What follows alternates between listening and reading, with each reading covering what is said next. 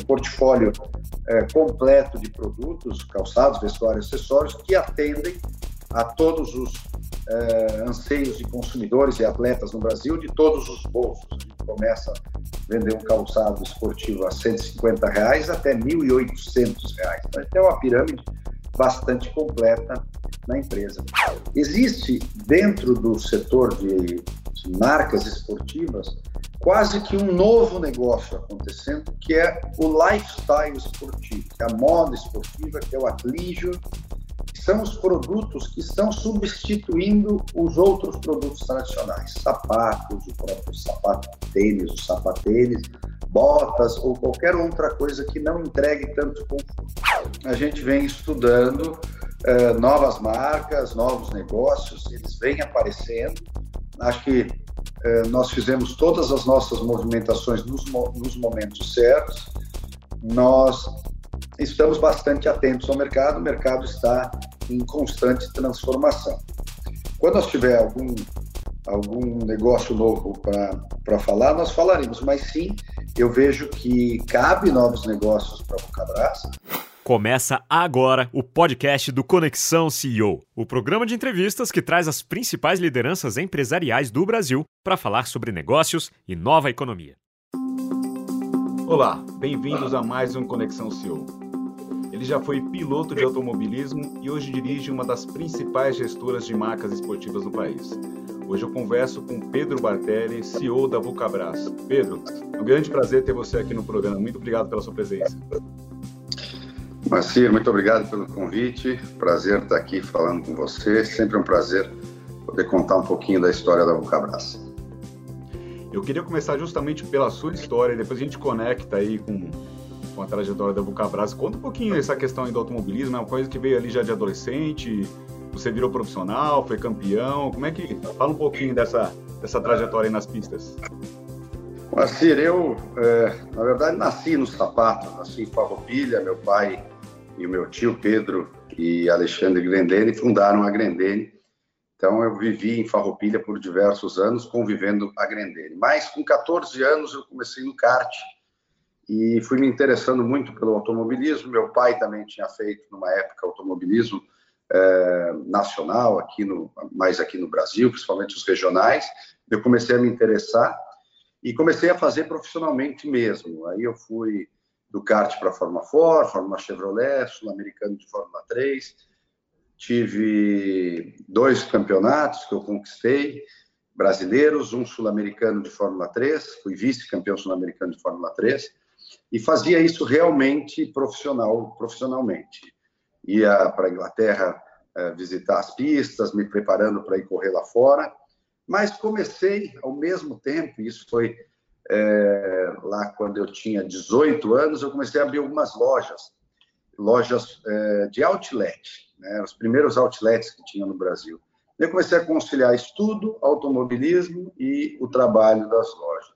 As lojas foram crescendo, é, como as lojas eram de sapato também, vinculadas a, a, alguns produtos que nós vendíamos também, eu comecei a, a, entrar nos negócios da família. E aí foi inevitável, né? Eu, eu acabei começando a me envolver com os negócios da família, disse para mim mesmo, vou ficar um ano fora do automobilismo, isso eu tinha 22 anos, para ver se realmente eu quero voltar ou não.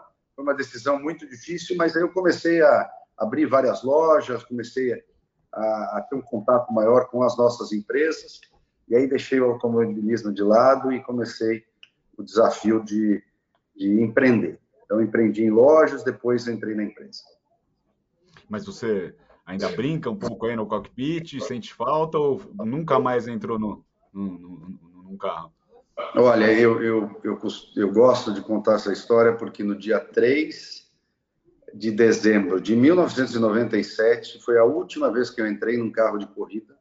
Era a corrida do Sul-Americano de Fórmula 3. Eu ganhei a corrida em Jacarepaguá, no Rio de Janeiro. É, nossa equipe foi campeã por equipe e eu nunca mais entrei num carro de corrida. Então, assim, é, eu tenho os filhos pequenos, eu levo eles a andar de kart, brinco um pouquinho, mas o automobilismo em si principalmente de fórmula, é algo que você tem que estar muito preparado, é muito técnico. não é algo que você pode brincar. Então, assim, é, foi uma fase muito boa da minha vida, me ajudou muito na, na minha personalidade, inclusive ajudou muito os negócios pela competição, cuidar com patrocínios, é, tudo que envolve o cuidado, inclusive com a saúde, com o corpo. E ali eu já comecei a ter um contato grande com o esporte, porque eu precisava me preparar muito. E eu fiz muito profissionalmente mesmo. Eu até era preparado pelo Nuno Cobra, que tinha preparado o Senna. Então foi algo, foi algo muito muito muito dedicado da minha parte. É lógico que ficou alguns anos uma sensação de que eu poderia ter ido mais longe. Tem um certo não é arrependimento, mas assim um pouco de frustração às vezes. Mas eu fui me envolvendo e me satisfazendo muito pessoalmente com os negócios. Aprendi muito ao longo desse, desses, desses anos que seguiram o automobilismo e hoje me trouxeram aqui a presidência da Vulcabras, uma empresa que está funcionando muito bem, que a gente está muito satisfeito. Você até falou um pouco, mas dá para que lições que você traz, por exemplo, da tua época ali como piloto para o dia a dia hoje, nessa trajetória que você cumpriu? Aí já são mais de, de 20, uh, ah, você falou 97, né? Mas ali na Vulcabras acho que são mais de 20 anos já, 21, não é isso? Sim. Na verdade, quando eu tinha 18 anos, eu abri os outlets da Reebok, e era uma marca da Vulcabras, só que era uma empresa minha. Eu queria empreender, tinha falado com meu pai, vou abrir esse, esses outlets que, que nos Estados Unidos tinha muitos aqui, deu muito certo o início. Aí depois eu abri uma loja multimarca, em 95 abri um site chamado Site Shoes para vender pela internet. Tinha vários problemas porque primórdios ali da internet, né, comercial. É, assim, né? foi. E tinha vários problemas o site, é interessante contar, porque, na verdade, as numerações né, que as pessoas usavam, 41 de uma marca, às vezes era 42 de outra, o PMG não era muito preciso entre as marcas, então a mercadoria ia e voltava muito. Então, esse custo do frete que era pago por nós era, era alto e as pessoas tinham um pouco de receio de comprar pela internet. Então, eu mesmo falei naquela época, ah, eu acho que esse negócio de internet é para venda de livros e CDs. Imagina a época eram CDs. E aí a gente deixou de lado e continuou com as lojas. É, um tempo depois, né, várias, é, várias, várias lojas de, de, de, de esporte começaram a fazer os seus e-commerce, que até hoje são importantíssimos e grandes. Nós mesmos temos na Vulcabras os nossos e-commerce próprios das nossas marcas.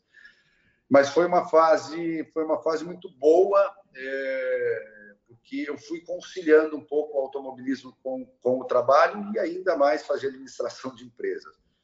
Acabava ficando muito tempo fora, porque o automobilismo me tomava pelo menos 15 dias do, do mês, era sul-americano, então corria na Argentina, corria no Uruguai, corria no Chile, então sempre estava viajando. Mas foi uma época que eu aprendi muito, porque já desde muito cedo precisava cuidar da, da carreira, né? Você precisa cuidar da sua imagem, do patrocínio, e você precisa estudar muito para você ser bem sucedido no automobilismo. O automobilismo não é tão simples, além de ser muito perigoso. Hoje não é tão perigoso, na época era muito perigoso. Existiam muitos acidentes e os acidentes eram graves. Então você tinha que estar muito bem preparado fisicamente, psicologicamente.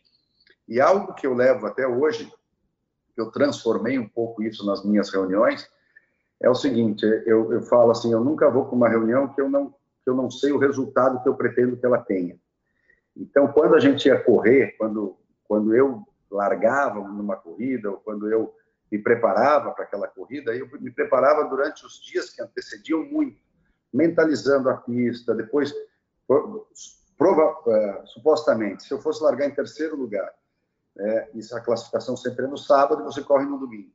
Eu fazia aquela largada, sei lá, 200 vezes na minha cabeça, todas as hipóteses que poderiam acontecer. Então, se, pô, se eu larguei, se eu larguei bem, se eu larguei mal, se o da frente me fechou, se eu tenho que sair pela direita ou pela esquerda, e sempre dava muito certo, porque a minha cabeça já estava preparada para diversas situações e eu conseguia reagir muito rápido. Então, acho que isso também da concentração, da preparação, de levar muito a sério, é, mesmo muito jovem, foi me criando uma personalidade muito forte, muito competitiva e muito responsável. Acho que dali para frente comecei a aprender então com com o sapato, com a indústria de produção de calçados e com o comércio em geral, porque a gente uh, administrou diversas marcas no Brasil. Uh, Reebok, Puma, Adidas, Lotto, K-Swiss, Under Armour, própria Mizuno agora recém-chegada. Então, fui aprendendo muito ao longo desse tempo com essas marcas e com a produção nacional, que já era uma tradição da nossa família. Agora, qual é a tua conexão, né? Você já falou um pouco disso também, qual é a tua conexão com a Vulcabras ali? Uh, se eu não me engano, a Vulcabras foi comprada aí pela família, acho que foi final da década de 70, né? Quais são suas lembranças? E fala um pouco desse início dessa trajetória também, que te levou para a Argentina, se eu não me engano, ali, né? Para liderar a operação lá. Me conta um pouco disso. É, foi nos anos 80 que, que nós adquirimos a Vulcabras. E a Vulcabras inicialmente foi adquirida pela Grendene. A Grendene comprou a Vulcabras é, passado alguns anos, meu pai fez um acordo é, com meu tio, os dois sócios da Grendene, e meu pai ficou sozinho com a Vulcabras, é, com todas as ações da Vulcabras. Então, ficou do nosso lado da família.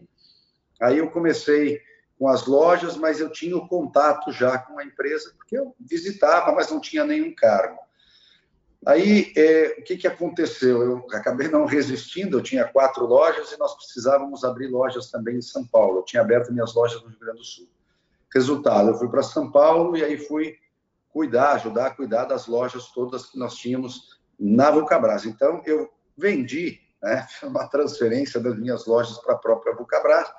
E aí nós chegamos a ter quase 30 lojas de outlets pelo Brasil, que era o que eu cuidava inicialmente. Depois comecei a me envolver mais no marketing, é, sempre muito próximo do meu pai, vendo o desenvolvimento de produto, que é algo que eu vejo é, uma grande fortaleza nossa, um grande conhecimento da nossa família.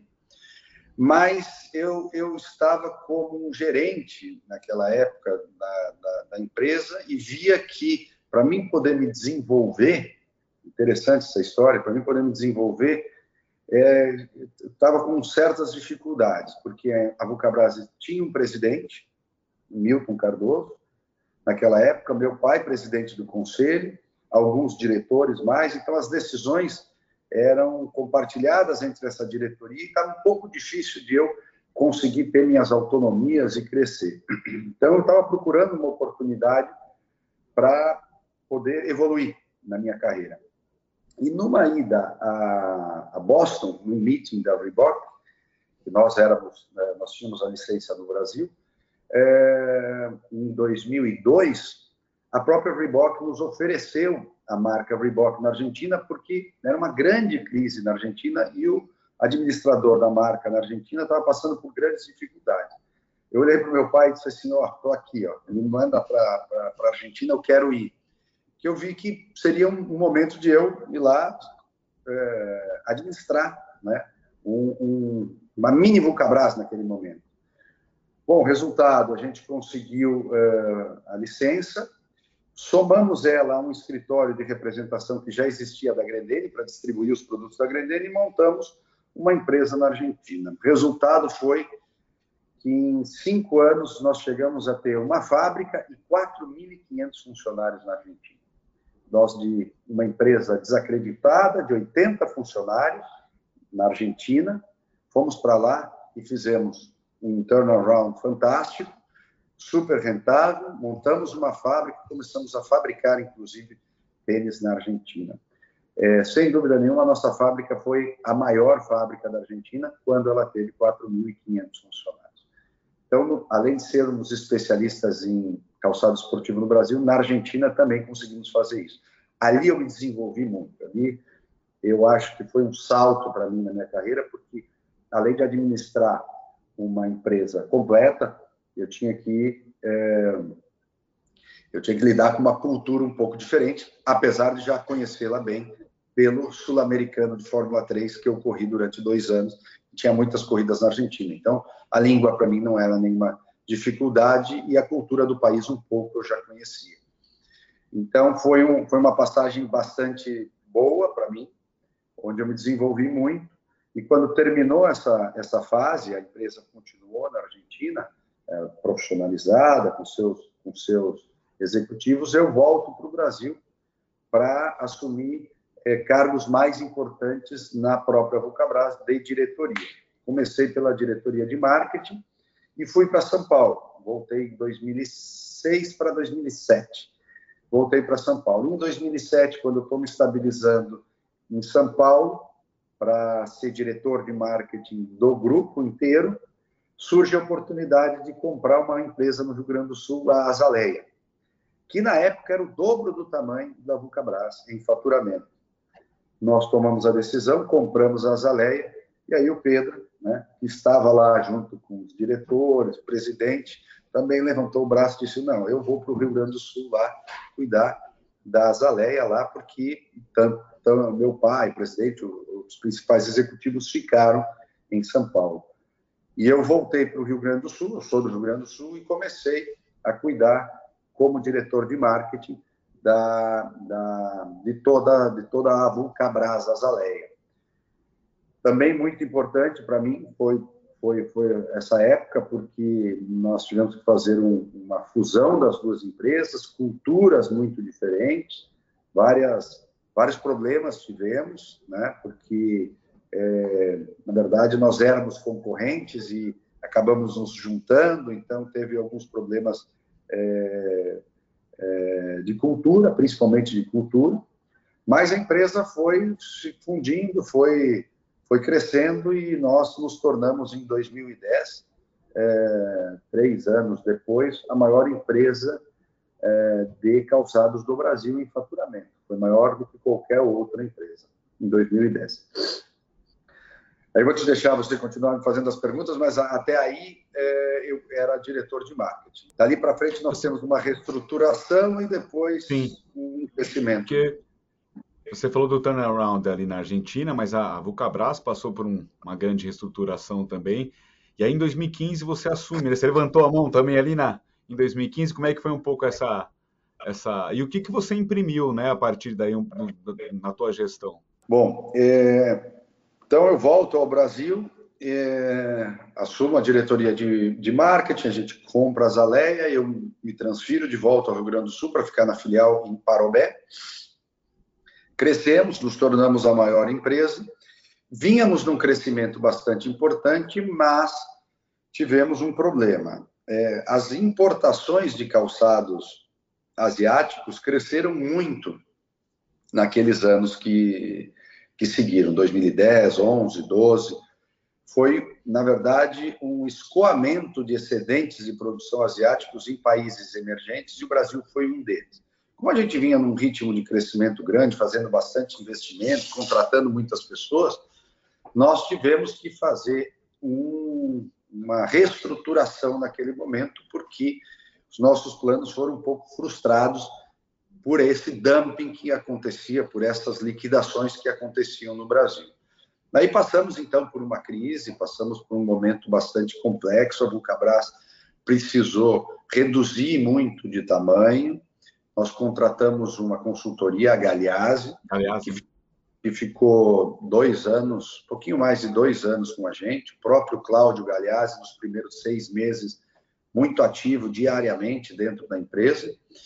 E eu sempre falo que, assim, eu acho que eu me desenvolvi, aprendi com as minhas lojas, depois aprendi é, é, indo para a Argentina, mas de fato eu acho que realmente eu aprendi muito sobre o meu ofício na reestruturação.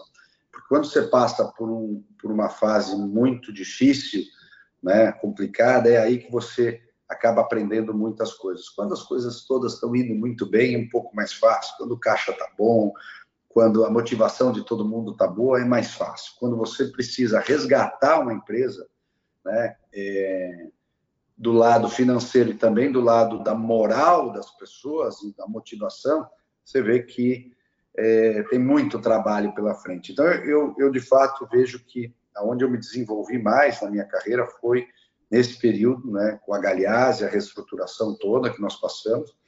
Naquele momento, é, muitos executivos da empresa acabaram saindo e a gente fez um, um grupo de trabalho com os executivos da Galease, mais alguns executivos nossos, outros que vieram, e montamos um time para reestruturar a empresa. reestruturação foi dura, foi difícil, mas fizemos a reestruturação e ela levou uns dois a três anos para voltar a pegar as rédeas da empresa na mão. Ela teve bastante prejuízo. Em 2015, quando a gente começa a ter uma, uma, uma estabilidade na empresa, é onde eu me preparo ao longo desses anos para assumir a empresa. Só que a empresa dali para frente ela precisava performar. As rédeas voltaram para a mão, mas nós estávamos ainda com uma velocidade muito baixa. Nós precisávamos crescer, precisávamos voltar a ter margens melhores, desenvolver produto, trazer profissionais. E aí eu acho que foi um dos, dos pontos principais que eu falo da minha administração foi trazer poucas pessoas, trazer algumas poucas pessoas muito importantes, algum pouco de sangue novo, mas promover as pessoas que tinham cargos menores a cargos maiores, porque eu, na reestruturação, consegui identificar muito bem quem realmente carregava o piano, quem eram as pessoas que realmente conheciam muito do negócio, e fui dando oportunidades para essas pessoas. E aí nós montamos um time imbatível, é, nós criamos um, uma administração de executivos super competentes e muito motivados. Nós realmente compramos a briga e fomos performando e crescendo, e foi uma onda muito positiva, muito trabalho, muitas horas de trabalho, mas foi tudo dando muito certo. Então, a motivação dos produtos novos, é, o mercado mesmo nos, nos, nos deu um voto de confiança de novo, e a gente conseguiu reabastecer o mercado, desenvolver produtos, é, enxuto mesmo, sem grandes investimentos de marketing, fazer é, fazer é, publicidade, propagandas muito bem direcionadas e muito assertivas, e a empresa foi se recuperando. E aí, rapidamente, nos dois anos que seguem, a gente chega em 2017, com uma empresa bastante lucrativa, mas que tinha um endividamento muito grande e precisava é, se modernizar o parque, modernizar o seu parque fabril.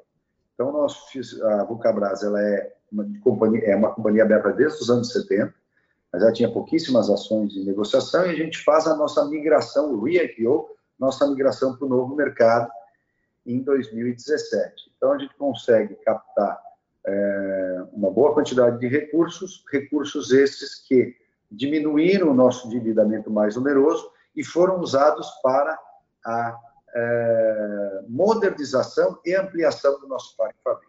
E ali, dali para frente, mesmo com o Covid, com tudo que a gente passou, não teve um ano que teve prejuízo, todos os anos de lucro e um crescimento que agora a gente completa o último trimestre que nós é, divulgamos com 20, quase 25% de crescimento. É o nono trimestre consecutivo de recorde de crescimento e resultados da empresa.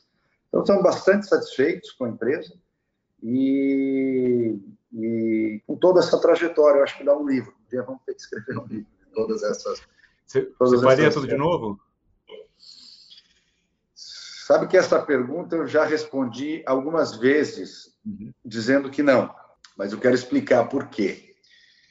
É, o resultado é muito, é muito gratificante, mas é, também tem um preço muito caro. Né? Toda essa reestruturação que nós passamos, e eu acho que devo dizer que foram desde o início dos problemas até realmente ter uma, uma tranquilidade, tem pelo menos cinco anos aí. E cinco anos não só de, de um de um estresse muito grande, de uma de uma preocupação muito grande que seja só em, só financeira da empresa. Também é com as pessoas, com as pessoas que nos cercam, com as pessoas da empresa, com os acionistas, com os executivos, com família. Assim, é um, é um momento bastante complexo. Eu já fiz uma reestruturação e não gostaria de fazer uma segunda. É lógico que quando você sabe que o resultado vai ser um resultado positivo, me deixaria mais tranquilo de fazer. Mas se me convidasse para fazer uma nova reestruturação, igual a essa, eu iria ter que pensar muito. Eu acho que tem um preço muito caro. Tudo deu certo, hoje nós temos uma empresa que tem muito valor, uma empresa em franco crescimento, é, cada vez mais valorizada, mas o preço realmente é muito caro. Eu prefiro é, acreditar que eu posso colaborar tanto com a nossa empresa quanto com qualquer outra empresa que eu possa dar alguma dica, eu possa falar alguma coisa para que não entre numa situação que precise de uma reestruturação tão profunda. Acho que nós aprendemos muito para que a gente nunca mais chegue num ponto de uma reestruturação tão, tão pesada. Eu falo, falei para você assim, dar um livro, eu acho que realmente é algo que a gente precisa compartilhar com as pessoas, porque são experiências que servem muito para para ajudar as pessoas em momentos mais difíceis e mostrar, né? O próprio Cláudio Galhazzi falou que a Vulcabras foi uma das reestruturações mais difíceis que ele viu e a gente conseguiu fazer. Agora, né, Pedro, quando você aquele exercício que você fazia quando era piloto ainda de mentalizar todas as a questão, porque a Vulcabras fez uma grande uh, posicionamento também para concentrar mais na, em marcas esportivas, né? Hoje vocês têm a Mizuno, né? A Olímpicos, que já era da casa, e a Moura, é isso, né? Além da própria Vulcabras. Isso também estava aí na, nas possibilidades, nas curvas ali que você mencionava, já estava bem mentalizado isso lá atrás? E me fala um pouquinho do potencial, né, do porquê desse reposicionamento aí nesse espaço. Sim. Quando nós compramos a, a Vulcabras nos anos 80, a nossa relação com o esporte vinha de produzir na Grendene chinelos para Adidas. E a Vulcabras tinha naquela época Adidas. Ali que a gente começou o nosso contato com o mundo esportivo. Aí a Vulcabras começou a desenvolver diversas marcas, então ela sempre foi especializada em marcas esportivas. Mas no ano de 2007, a Vulcabras tinha 9 mil eh, colaboradores, um faturamento importante, 550 milhões de reais naquela época, e não tinha uma marca própria, não tinha um negócio próprio. E a gente via na Azaleia que, tradicionalmente, uma, uma empresa de marcas femininas, com a própria Azaleia de Jean, já tinha desde 1975 a marca Olímpicos dentro da Azaleia. Aí que foi o nosso interesse em comprar a empresa Azaleia por causa da Olímpicos. Quando a gente começou, a gente se deparou com uma Olímpicos super é, desenvolvida, que precisava de um pouquinho mais de investimento na área técnica para que ela se tornasse mais de performance, mas também com um braço muito importante que era o setor feminino, relevante, grande faturamento, azaleia, muito tradicional, mas que não era a nossa especialidade. Então, nós mantivemos por vários anos principalmente por causa da, da relevância e do faturamento, que era importante para a empresa, mas um mercado onde não era tão, tão é, atrativo para nós, né, tradicionais em fazer calçados femininos, e um mercado que é bastante competitivo, existem diversas empresas, é, não que o mercado esportivo não seja, o mercado esportivo até tem mais dificuldade, compete com gigantes internacionais, alemãs, americanas, mas é um mercado, um mercado bastante, bastante competitivo. Então, naquele momento, nós precisávamos do faturamento do, do feminino. Aí, nessa, nesse planejamento de olhar futuro, nós dissemos, olha, é, para nós abrir mão do feminino, nós precisamos licenciá-lo, vendê-lo, fazer alguma coisa, mas substituir por algum outro negócio, porque a Olímpicos é grande, é a maior marca, mas ela não vai dar conta de tudo sozinha. Então, traçamos uma, um, um plano de trazer novas marcas para a empresa. A gente trouxe a Under Armour, que não era tão grande no Brasil, vem crescendo, foi o primeiro passo é, e precisávamos de uma marca maior. Aí começamos a negociar com a Alpargatas a operação da Mizuno no Brasil, que já tinha mais de 20 anos sendo desenvolvida no Brasil, uma operação robusta, grande. Então, nós trouxemos a operação da Mizuno, isso, não, isso vai completar agora dois anos, é, e aí licenciamos o feminino, mas a operação da Mizuno já era o dobro do tamanho da operação do feminino aqui dentro. Então, a gente troca uma operação valor 1 por uma operação valor 2 em faturamento, licencia as marcas femininas e foca a empresa somente no mercado esportivo. Então, hoje nós temos a Olímpicos, que é líder de mercado, é o tênis que mais vende volume de pares no Brasil. Temos a Under Armour, que é uma marca americana, a terceira maior marca do mundo e uma marca super elitizada, uma grande venda de vestuário e acessórios.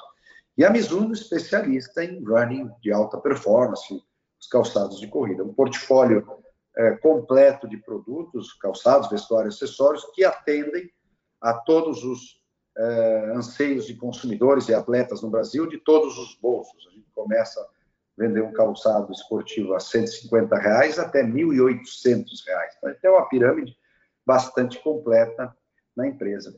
E a ideia de focar no esportivo, além de nós sermos especialistas e ser o nosso principal é, negócio, era de criar uma sinergia e melhorando o sincronismo todo da nossa operação e assim melhorando a eficiência das fábricas. E assim nós estamos vendo né? Agora, no último trimestre, nós crescemos mais 1,6 pontos percentuais a nossa margem bruta, e a gente vem recuperando a nossa margem bruta a patamares que nós já tivemos no, no passado. Então, mostra que o caminho está andando muito bem. E é interessante de falar que esse crescimento de 25%, praticamente 25% do último trimestre, ele é, claro, maior na própria Mizuno, que é recém-chegada, que é uma marca que, com todo o investimento que a gente precisava fazer nela, ela vem crescendo muito e vem dobrando de tamanho, mas também cresce a Under Armour e a própria Olímpicos, que é líder de mercado, também vem crescendo. Então, assim, temos tomado boas decisões e estamos vendo um caminho importante de crescimento pela frente. Cabe mais marcas, cabe mais negócios, sempre estamos atentos a isso é, ampliando a nossa participação direta ao consumidor através do nosso e-commerce, um investimento bem grande que nós fizemos em Extrema, é, é, um CD de distribuição. Então, assim, nosso e-commerce cresceu 128% no último trimestre, representa só 5% do faturamento, mas vem crescendo, era 3% no ano passado, já é 5%, rentável, muito importante, até porque somos os administradores das marcas, precisamos respeitar o preço e ajudar a disciplinar um pouco o mercado, né? fazer liquidações só nos momentos certos e posicionar bem os nossos produtos e marca. Então, estamos nesse momento, um momento uh, recorde para a empresa, um momento muito bom. Agora, é, você até puxou um gancho, que eu ia até te perguntar, né? Uh, esse portfólio hoje, ele cobre todo, todo o ecossistema e a, a oferta que vocês vislumbram para esse segmento esportivo? Ou cabem uh, uh, novas aquisições ou eventualmente novos acordos de licenciamento? Tem alguma coisa nesse sentido? Vocês estão ativos aí também nesse espaço? Moacir, é, o nosso mercado, a cada ano que passa, ele se transforma cada vez mais. Eu acho que não só o mercado de calçados ou, ou de artigos esportivos, mas o mercado de moda em geral. Estão acontecendo muitas é, fusões, licenciamentos, que não aconteciam com tanta frequência no passado. Então, nós estamos bastante atentos aos novos negócios, seguido aparece, né, o mercado, costumo dizer, está em ebulição, né, está acontecendo diversos negócios, mas as nossas três marcas, elas é, vêm num crescimento importante, orgânico, tem bastante espaço para crescer, principalmente por um motivo é, o nosso portfólio é bastante completo no que diz respeito ao esporte. Né? O esporte é, que mais vende, por mais que não seja só para correr, é o arquétipo do calçado de running. As pessoas acabam usando para ir para academia, para passear no final de semana, pelo seu conforto. Mas nós temos basquete, nós vamos começar agora, a partir do ano que vem, fazer as chuteiras da Mizuno Morelia, que nós não fazíamos chuteira no Brasil. Muitos produtos da Olímpico são multifuncionais, produtos para academia, mas também pode fazer corridas leves. Então, nesse produto Coringa, mais multifuncional também vende muito. Mas, com o passar dos anos, isso já vem se intensificando bastante, existe dentro do setor de, de marcas esportivas quase que um novo negócio acontecendo, que é o lifestyle esportivo, que é a moda esportiva, que é o athleisure, que são os produtos que estão substituindo os outros produtos tradicionais, sapatos, o próprio sapato tênis, o sapatênis, botas ou qualquer outra coisa que não entregue tanto conforto. Então, antigamente, nós não víamos executivos usando calçados esportivos para trabalhar. Hoje é algo que acontece normalmente. Nós não víamos, ouvíamos muito poucos jovens saindo à noite, eh, indo numa festa, a não ser de sapatos. Hoje em dia, nenhum jovem vai mais a uma festa se ele não tiver de tênis. E esse tênis é um tênis que tem mais informação, cosmética mesmo, os materiais utilizados, o estilo, um pouco mais modal, menos esportivo, mas o produto entrega todo o conforto que o calçado esportivo entrega. A versatilidade, o conforto, é, elasticidade do, do próprio produto, que se traduz tudo em conforto. Então, é uma tendência muito grande, por isso esse crescimento vem, vem muito acelerado. E uma prova disso é ver todas as marcas femininas, por exemplo, nós tínhamos né, no nosso portfólio, hoje não temos mais, mas todas as marcas femininas é, hoje têm um percentual muito importante da, do, do, seu portfólio de produtos em tênis. Não são tênis de performance, mas são tênis brancos, mais tradicionais, que também entregam conforto. Então, a gente vê uma tendência, inclusive, nas grandes marcas internacionais. Se você for ver as vitrines, até normalmente hoje o primeiro produto é um, é um tênis. Né? Então, esse é um mercado que também vem crescendo muito e divide um pouco as atenções das marcas. Fazer para o esporte, né, com, com todas as características esportivas, pegar essas características esportivas e levar para produtos, calçados e vestuário mais, mais modais, mas com todos esses atributos técnicos que entregam conforto. Estamos observando novos negócios, sim, mas estamos também bastante ocupados com o crescimento dessas três. Agora, é, essa questão da Fisher, né? Essa, essa palavra é bem, bem complicadinha, né? Mas é uma tendência realmente que está muito em alta. Tem empresas brasileiras também, outras empresas aí, é, sejam concorrentes diretas de vocês ou em outros espaços aí, né? Uh, mais relacionados à moda, a, a, calçados, acessórios, a vestuário, que estão se movimentando aí também. E acho que a pandemia também reforçou um pouco mais ainda né, dessa tendência que já vinha crescendo. Né? Vocês olham para esse espaço mais via eventualmente aquisições, acordos de licenciamento, ou tem iniciativas orgânicas também? Você pode contar um pouquinho como é que vocês estão olhando para esse novo espaço? Só para colocar mais uma informação em cima desse setor. Nosso setor vem crescendo muito, inclusive uma certa dificuldade de acompanhar com seus históricos, porque muitos fatores vêm nos auxiliando no crescimento. E um, além do atlígero, além da moda esportiva, é o cuidado com a saúde. na pandemia, isso se intensificou muito. As pessoas se deram conta que, passando por uma dificuldade de saúde, quanto melhor estivessem condicionadas fisicamente, melhor passavam por isso. Então, na própria pandemia, é, intensificou muito a prática esportiva e o consumo de, de calçados esportivos. São, ah, sobre a sua pergunta, são, são duas respostas. Uma, sim, organicamente, nós também estamos desenvolvendo nas três marcas a parte do atlígero, a parte da moda esportiva e trazendo esse produto mais multifuncional. E, por outro lado... exemplos, Pedro? Primeiro nessa vertente, orgânica, nas três marcas, você pode dar alguns exemplos do que vocês têm feito ou vão lançar? Nós, a gente tem lançado, por exemplo, na Olímpicos, nós lançamos uma linha, inclusive é, uma linha que a nossa garota propaganda é a Isa, né? que é um produto que nasceu na corrida, a sola é de corrida, e a gente trouxe diversas informações de moda, né? como cores, como materiais. São, os calçados acabam ficando um pouco mais fechados. Isso também vai para toda a linha de vestuário e acessórios. Então, normalmente você tem vestuários um pouco mais despojados, muito moletons, camisetas oversize, sabe, coisas que, que não são exatamente para a prática esportiva.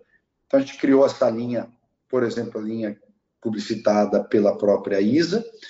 É, a Under Armour vem trazendo já internacionalmente uma tendência de uma moda esportiva ligada à aventura, ao outdoor, ao, ao adventure, né? são produtos é, inspirados em escalar montanhas, em trekking, que foram também para o cotidiano das pessoas, que é algo que nós estamos desenvolvendo.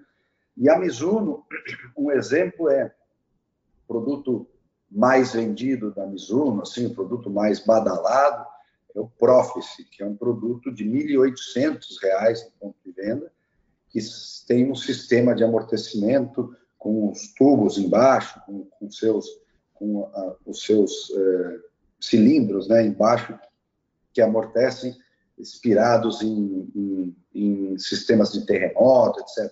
É um produto que existe há muitos anos.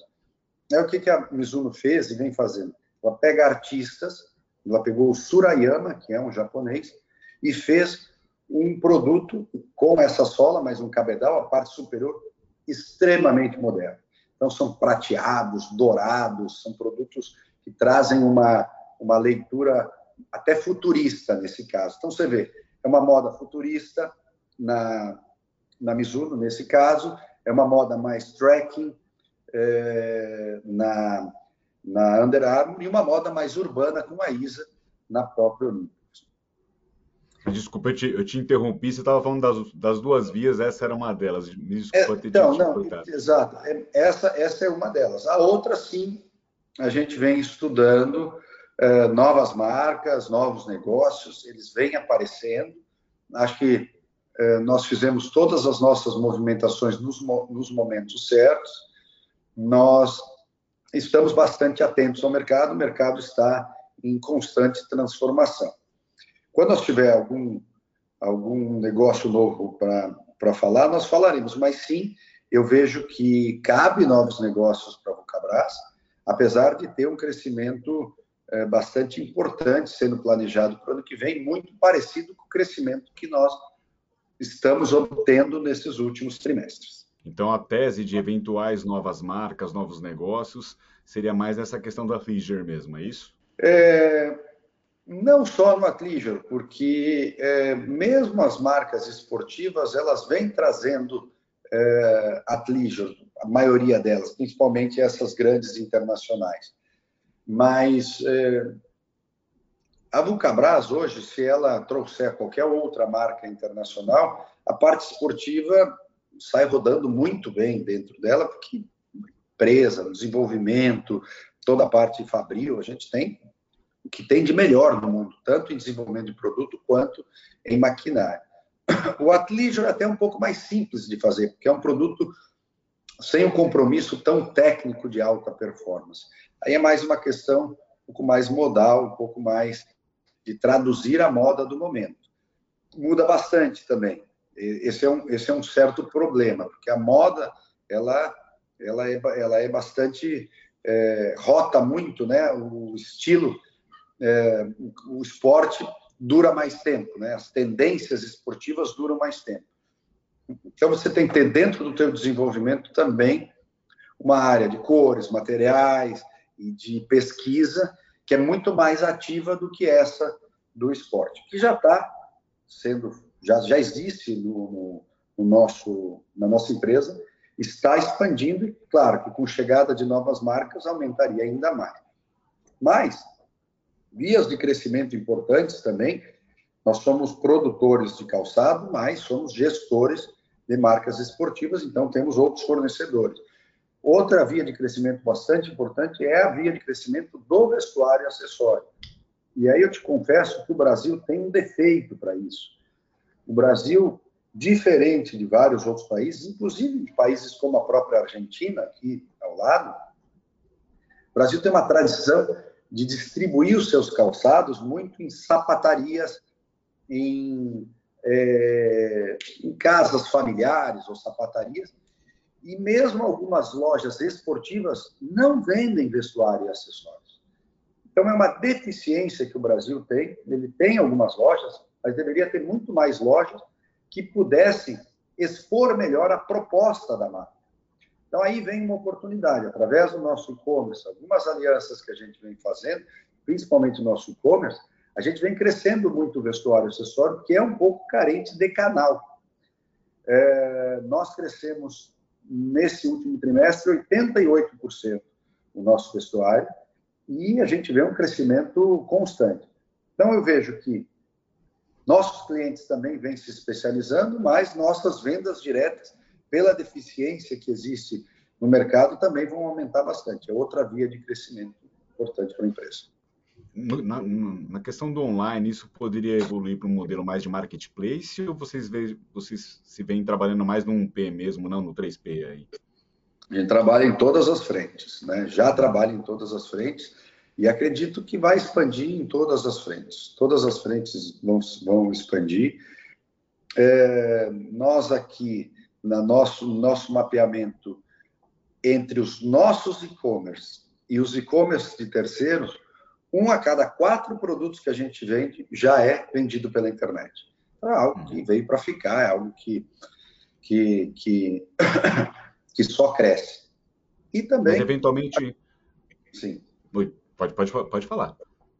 Não, eu estava dizendo que isso também nos traz muito a informação, e por mais que a gente não tenha, a gente tem poucas lojas próprias, mas por mais que a gente não tenha as lojas próprias, nós hoje distribuímos para 10 mil clientes que têm em torno de 19 mil pontos de venda. 40% do nosso sellout, nesses clientes, a gente recebe a informação quase que online.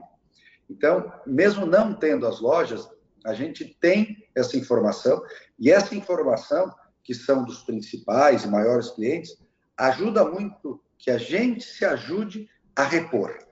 Isso na Vulcabras é algo que é um diferencial extremamente competitivo, porque nós criamos um modelo de fabricação super ágil e flexível.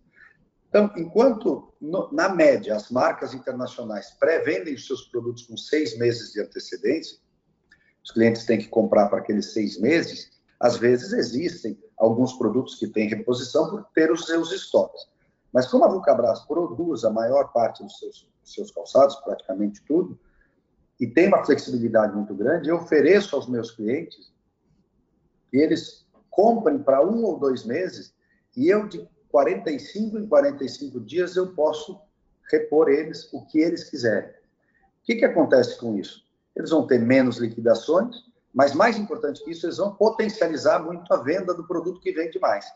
Com a informação que vem do sellout dos clientes, que nos passam, a gente consegue ter uma inteligência de mercado e como se fossem nossas as lojas e sugerir, inclusive, aos nossos clientes o que eles devem repor, o que eles não devem repor, porque vai ser substituído por um novo produto. Então, tem muita inteligência de mercado dentro da Vulcabras, muita inteligência, é, muito trabalho em cima disso, e isso faz com que né, a Olímpico seja líder de mercado e que a gente consiga crescer como a gente está crescendo. Então, independente de, de não ter todos esses canais, a gente tem uma parceria muito grande com os clientes, como se fosse tudo interligado. Agora, Pedro, com, partindo desse modelo, né, o quão importante ele foi, uh, porque a gente, em vários setores, o setor de vocês não foi diferente, teve muita quebra na cadeia aí, né, é, em decorrência da pandemia, e aí para a retomada foi complicada, logística, bom, tem uma série de, de questões aí que estão afetando, a, acho que ainda afetam a cadeia.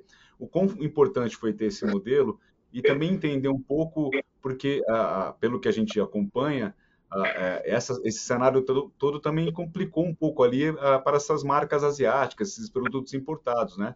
Favoreceu vocês também? Favoreceu o mercado aqui interno, os, os, players locais? É, de fato, no meio da pandemia, as marcas internacionais se desorganizaram um pouco porque elas precisam fazer as suas compras com antecedência. Nós, na Vulcabras, eu, eu gosto de contar essa história, nós tínhamos e temos atualmente uma reunião de diretoria por semana. Quando nós tivemos que tomar a decisão, infelizmente, de fechar as nossas fábricas por um período, então as pessoas foram para casa, as fábricas acabaram fechando, isso durou quase três meses. No primeiro dia que isso aconteceu, a nossa reunião de diretoria semanal, ela se tornou diária. Então, parece ao contrário, né? Todo mundo em casa, parece que todo mundo ficou de férias, todo mundo ficou esperando ver o que ia acontecer. A Vulcabras não. A Vulcabras trabalhou diariamente para se preparar para uma retomada. Então, quando foi possível reativar as fábricas, nós já estávamos preparados, modelos novos, vários modelos com bastante custo-benefício, é, né, produtos é, de ótimos preços, é, as incertezas que existiam no mundo, né, tornariam as pessoas um pouco mais racionais na compra, não desenvolvemos outros produtos, alguns produtos mais confortáveis, porque a gente sabia que as pessoas iam ficar mais em casa, iam se movimentar menos. Então, nós nos preparamos. E as marcas internacionais acabaram é, patinando um pouco para reativar. Mas rapidamente se estabeleceram, e hoje em dia, né, seus abastecimentos já estão normais. Mas ali se mostrou um pouco esse nosso diferencial competitivo realmente, que você poder abastecer o cliente né, é, praticamente mensalmente é uma vantagem grande para que ele não precise fazer grandes apostas. Ainda mais no momento de incerteza tão grande que eu não sabia se ia abrir ou não suas lojas. Então, ali se provou que o nosso, no, o nosso modelo de negócio, que é super complicado de ser administrado e feito, você precisa programar as fábricas é, semanalmente, você tem que ter essa, essa agilidade, se mostrou bastante vencedor. E ali nós já conseguimos ganhar bastante mercado.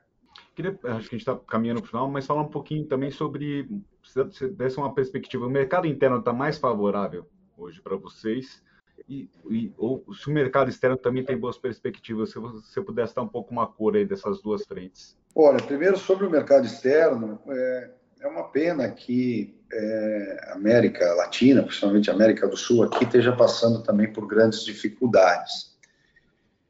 Hum, porque o nosso modelo de negócio, o nosso tipo de produto é muito vencedor nesses países, principalmente Argentina, Chile, Peru, Colômbia, a gente consegue distribuir bem os nossos produtos.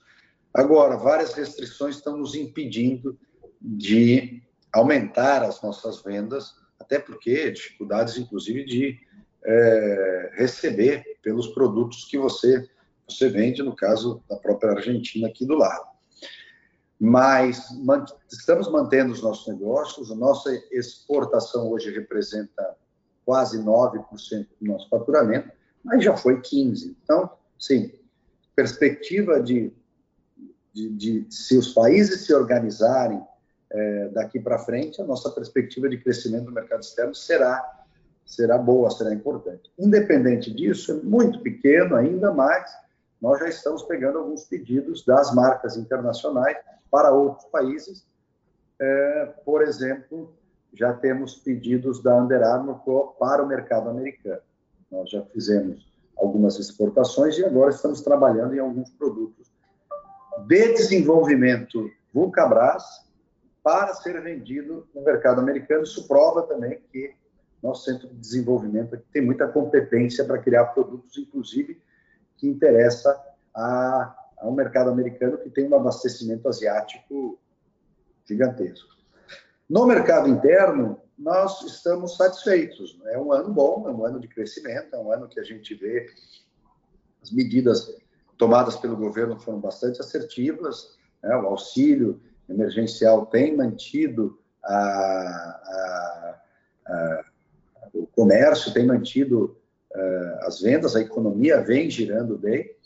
A Vulcabras está um pouco fora da curva, eu, eu, eu confesso aqui, do que eu vejo da média do mercado, mas o nosso cliente, os nossos é, clientes, é, parceiros ou, ou, competidores estão crescendo. Assim, nós, nós estamos vendo um, futuro bom, independente é, qualquer cenário político.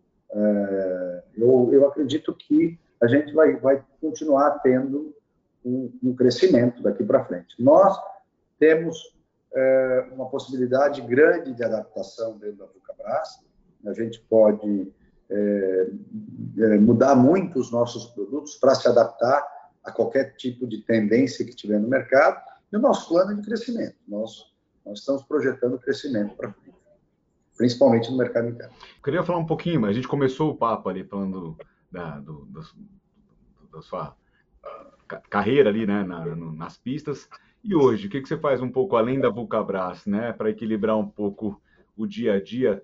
Sobra tempo? Se não é mais nas pistas, o que? E aí, além de brincar de kart ali com os teus filhos, o que, que, que, que você faz mais, Pedro? O que, que você tem de, de hobby aí? Olha, Quando eu parei com o automobilismo, eu, eu acabei fazendo vários esportes aquáticos. Eu gosto muito de esquiar na água, eu gosto de andar jet ski, essas coisas, mas as minhas rotinas são de academia mesmo, musculação, corrida. Gosto muito de testar os nossos calçados, né? É, claro, a gente tem equipes que testam os nossos calçados, pessoas que correm maratonas, participam de Ironman, mas eu, de muito tempo, acho que consigo até contribuir com as minhas avaliações dos calçados que eu uso. Então, minhas rotinas são de esporte são essas.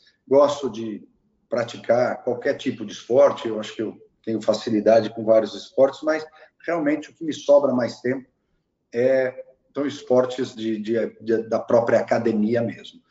O que eu faço muito, eu acho que se intensificou assim em várias, em várias famílias e pessoas com a pandemia, foi dar mais valor assim a estar mais próximo da família, dos filhos, viajar. Eu tenho dois filhos, é, um de 9 e um de 12 anos, que estão é, crescendo rápido e é um convívio muito legal. Né? São, é, a gente vai descobrindo, né, com o crescimento dos filhos, várias coisas da educação deles. É, tenho curtido muito a família mesmo, tenho curtido muito é, a minha família, minha esposa, meus filhos. E quando eu tenho um tempo vago, eu gosto muito de viajar. Então, assim, mesmo que sejam poucos dias, a gente topa é, ir longe, inclusive, para conhecer novos lugares. E nisso sempre olhando o mercado, né? Eu falo que eu, que eu às vezes eh, me pego olhando muito para baixo, uma pessoa que gosta de sempre estar de cabeça muito, muito alta, mas sempre olhando para baixo, porque eu estou olhando o que, que as pessoas têm no pé. É. Uhum. Mas as viagens são muito também é, boas para ver o que está acontecendo né, em outros mercados. E, e, isso eu gosto muito. E gosto muito de conviver com amigos, gosto muito de receber, de estar próximo dos, dos meus amigos. Isso também é algo que que ajuda muito no, no desestresse assim, do dia a dia, que é, Vulcabras é muito prazerosa, mas é uma empresa bastante complexa. Nós já passamos de 17 mil colaboradores, né, vários escritórios, duas fábricas, é, filiais no exterior, tem muita demanda, mas anda muito bem, com um time muito competente, fazendo a grande diferença na empresa.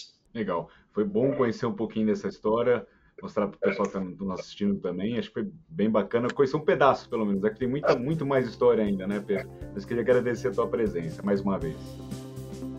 Marcia, foi um prazer falar. O tempo passa rápido, tem muitas outras histórias para contar. Em outro momento a gente, a gente pode aprofundar em qualquer outra. Sempre à disposição aqui, é um prazer sempre falar.